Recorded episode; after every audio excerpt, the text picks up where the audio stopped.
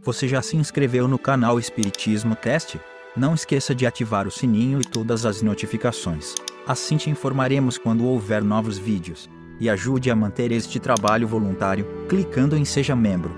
Com isso você nos ajuda a produzir mais conteúdo sobre nossa rica doutrina, com a melhor qualidade técnica possível. E não se esqueça de clicar no like e compartilhar com seus amigos. Gratidão pela sua presença.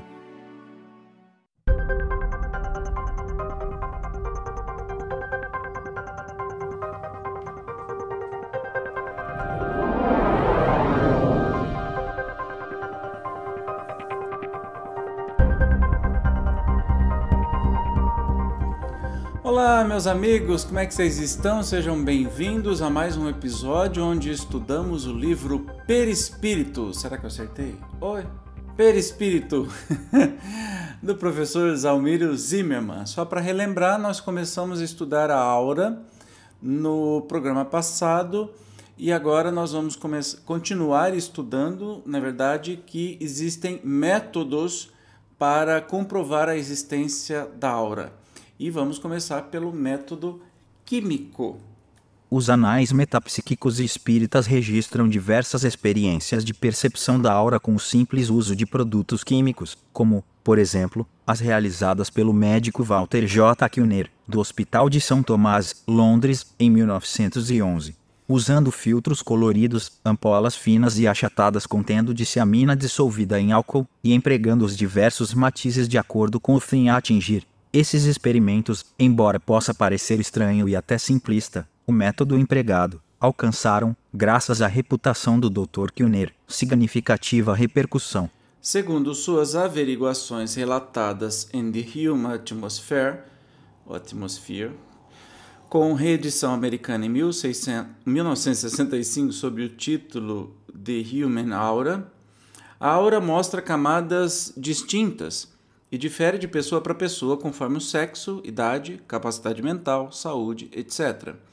E observando inclusive que certas moléstias apareciam como manchas ou irregularidades na aura, chegou a desenvolver um sistema de diagnósticos com base em suas variações cromáticas e outros dados. Registros de efetiva validade científica todavia, já eram realizados no século passado. Experiências implicando, inclusive, processos fotoquímicos tornavam-se cada vez mais conhecidas. Após exposições mais ou menos prolongadas, placas mergulhadas no banho revelador, banho de prata, mostravam, junto às imagens captadas, manchas, sinais, estrelas, faixas, conês luminosos envolvendo a cabeça, membros, partes menores ou maiores do corpo do espírito fotografado.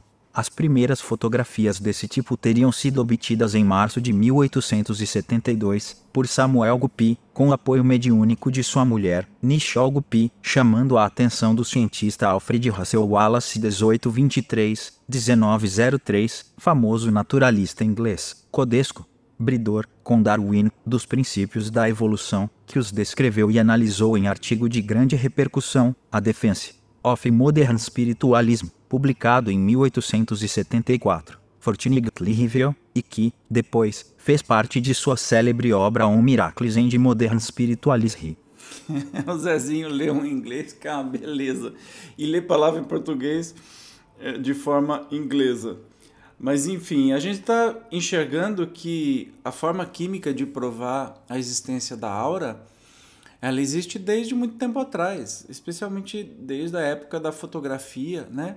E que é uma coisa normal, você viu? No primeiro experimento, muito simples, se provou essa existência. A concreta possibilidade de se fotografar os espíritos e as formas luminosas, denotadoras da existência da aura, tornou-se, todavia, evidente, depois das notáveis experiências do fotógrafo australiano John Beatty, acompanhadas por diversos pesquisa, dores, e cujos resultados ocorrerem a partir de 1872, pelos cuidadosos procedimentos adotados, acabaram por se impor como respeitável demonstração da realidade espiritual. A propósito, uma explicação constante de uma carta de Beatty, dirigida ao British Journal of Photography, dá uma ideia desses procedimentos. Vamos ver então essa carta, né? Sobre o que está dizendo e como é que eram feitos, e aí você percebe que a prova da existência da alma, ou seja, a aura, lembra, relembrando a aura, ela está presente nos seres encarnados e também desencarnados, né? Então, já existem provas da existência faz muito tempo, é que a ciência, sei lá, a ciência ou interesses não querem comprovar isso. A câmara escura, munida de uma objetiva rosa, era construída de maneira que se pudesse obter três provas negativas sobre a mesma placa. Amortecia-se a luz para poder prolongar a exposição até quatro minutos. O fundo era semelhante ao que se emprega ordinariamente, de cor parda carregada, e encostava na parede. O médium lhe voltava as costas, estava sentado e tinha uma mesa pequena à sua frente. O Dr. Thompson e o Sr. Tom estavam sentados de um lado, a mesma mesa, enquanto eu me conservava de frente durante a exposição.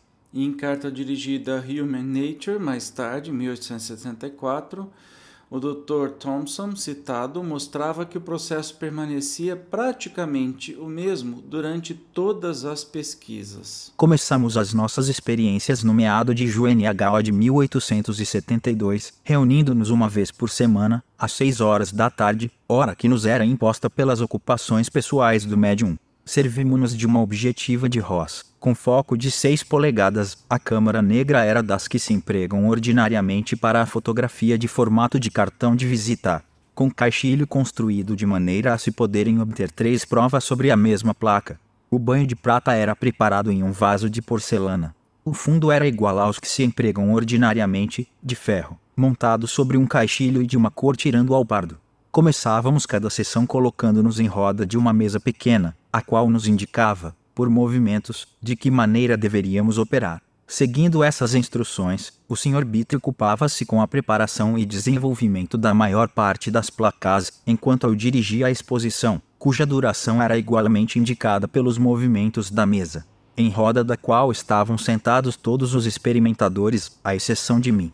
Olha que curioso, você percebe que esses, estes experimentos, apesar de serem experimentos físicos, eram orientados pelos espíritos, até mesmo numa época que os espíritos se manifestavam é, fisicamente com a mesa. Olha que curiosa essa, esse encaixe, né? Os espíritos orientando os homens a fazerem uma prova material irrefutável da existência deles, dos espíritos. Tiravam-se as placas dos banhos preparados de antemão, sem observar ordem alguma particular. Julgo importante mencionar esse fato, porque ele permite recusar grande parte das objeções, se não todas, tendentes a pôr em dúvida a autenticidade dessas fotografias. Além das precauções tomadas para a escolha das placas, tínhamos recorrido a outras, e o médium não deixava a mesa, salvo se convidado para assistir à revelação, dessa maneira, admitindo-se mesmo que as chapas tivessem sido preparadas previamente. Tornava-se absolutamente impossível saber qual seria a imagem que se obteria sobre a placa. Entretanto,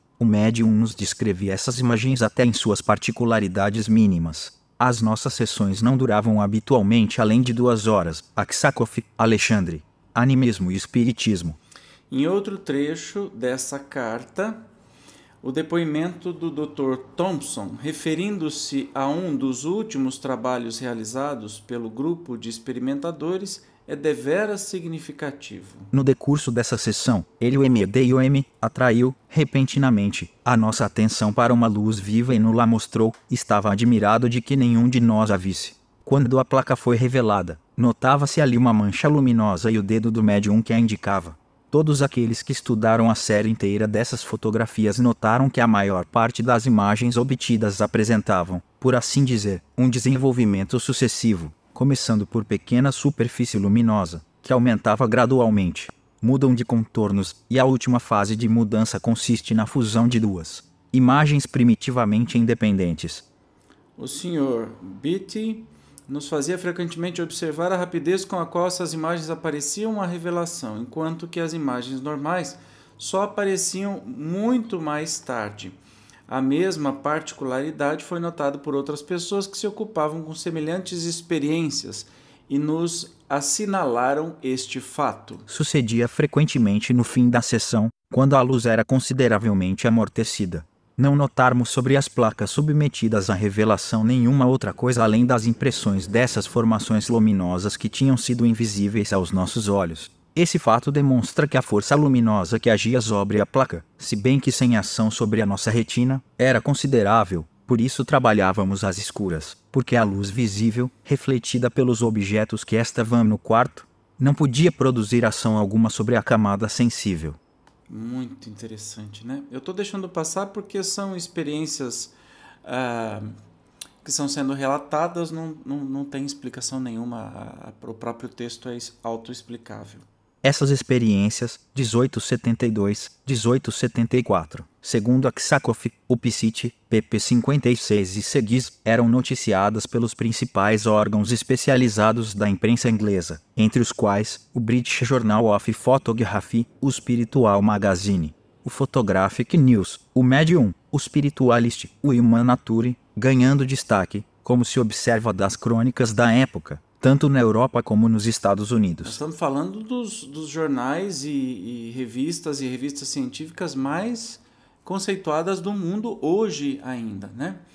Nessa fase, além de Beatty, diversos outros pioneiros, entre eles nomes destacados dos meios universitários da época, Taylor, Tommy Jones, Butland, T. Slater, Hudson, Reeves, Forms, Parmes, Raymond, Wagner, Williams, colaboraram para que novas fronteiras fossem abertas em direção a futuros desenvolvimentos, cumprindo observar, todavia, que, embora com resultados não tão expressivos, o processo de registro das emanações energéticas apoiava-se às vezes em técnicas mais simples ainda, principalmente quando se tratava de registrar os eflúvios emanados de encarnados.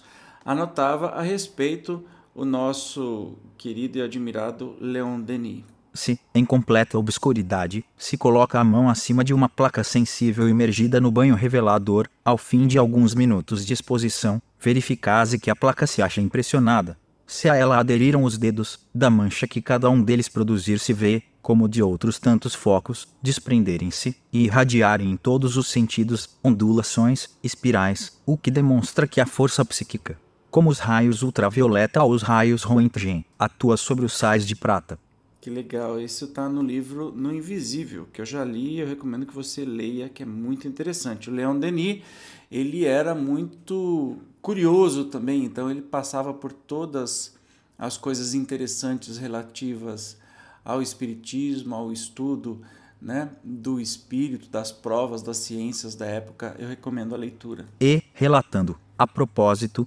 experiências pessoais, o mestre de chega a um importante testemunho colocada à extremidade dos dedos sobre a chapa mergulhada no banho revelador, se, elevando o pensamento num subitâneo e ardente impulso, fazemos uma prece, verificaremos em seguida que as irradiações adquiriram no vidro uma forma particular, a de uma coluna de chamas que se eleva de um jato. Esse fato demonstra, não somente a ação do nosso pensamento sobre os fluidos, mas também quanto influem as nossas disposições psíquicas sobre o meio em que operamos e lhe podem modificar as condições vibratórias. Olha que interessante. Aspas. Nessa, nessa experiência né, que o Leon Denis fez até, uma experiência pessoal que ele fez dessa, dessa fotografia, que fazendo a, uma prece, levando a, a prece, esta, estes raios que eram captados, né, é, para tudo quanto é lado, eles ficavam para um lado só, mostrando que a gente tem esse poder de mentalmente interferirmos também na nossa aura, o que é muito legal. A detecção dos eflúvios emanantes da aura, com apoio, basicamente, em recursos químicos, embora a simplicidade do processo, surge, assim, como fato comprovado, mercê do GABA, rito moral e intelectual dos respeitáveis investigadores que nele trabalharam, inaugurando assim, um dos mais importantes capítulos da história do conhecimento. Então a gente vendo aí, é, vou mostrar para vocês nessa tela agora uma dessas fotos, efluviografia ou aurografia parcial de uma mão conseguida através do contato direto com a placa fotográfica em banho revelador. Isso está no livro do Gabriel Delânio, também um dos principais propagadores do espiritismo na época de Kardec, les apparitions matérialisées de vivants et de morts. Você, os franceses que sabem fa falar francês devem estar me odiando nessa hora, mas desculpa aí, tá? Que a gente tenta, a gente tenta. E aí você percebe aqui é, que foi colocado uma mão em cima da placa e o que se viu não foi uma foto da mão, e sim uma foto destes eflúvios, né, da aura saindo é, da mão da pessoa. Então, é, contra estes fatos, provados cientificamente e repetidos à revelia, não há como não dizer. Então nós temos desde muito antigamente, desde a época lá, né, da teoria da evolução das espécies de Darwin, nós já temos registros da, da nossa aura, registro né, dos nossos corpos espirituais, e o que torna mais interessante ainda saber por que, que será que hoje ainda a ciência, não sei se a ciência, mas assim, reluta tanto em uh, deixar claro da existência de algo a mais né, do que do corpo físico, da nossa uh, existência após a vida física. Curioso, interessante. Prova, falta de prova é que não é. No próximo programa, nós continuaremos a estudar agora um método eletrônico de obtenção da, da aura. Então, eu te espero, tá bom? Até lá. Tchau.